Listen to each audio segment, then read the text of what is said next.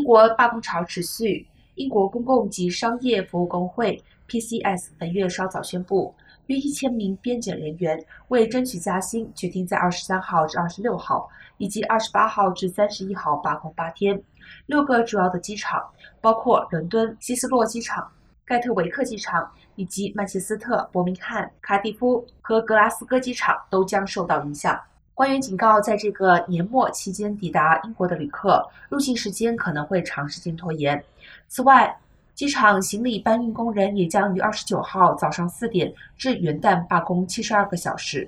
加上适逢圣诞旅游旺季以及可能出现的暴风雪，机场混乱，压力大增。当局为了应对边检人员罢工，已经安排了六百名士兵在十一月接受五天的训练，准备接替罢工的边检人员工作。